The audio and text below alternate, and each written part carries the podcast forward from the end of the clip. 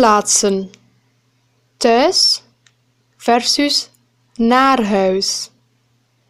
Bij een vriend. Bij mijn ouders. Bij de dokter. Op straat. Op een café. Op de universiteit. Op het strand. Op de fiets. In een restaurant. In de bus. In de auto. In een winkel. In de supermarkt. In de bioscoop. In de bibliotheek. In de fitness.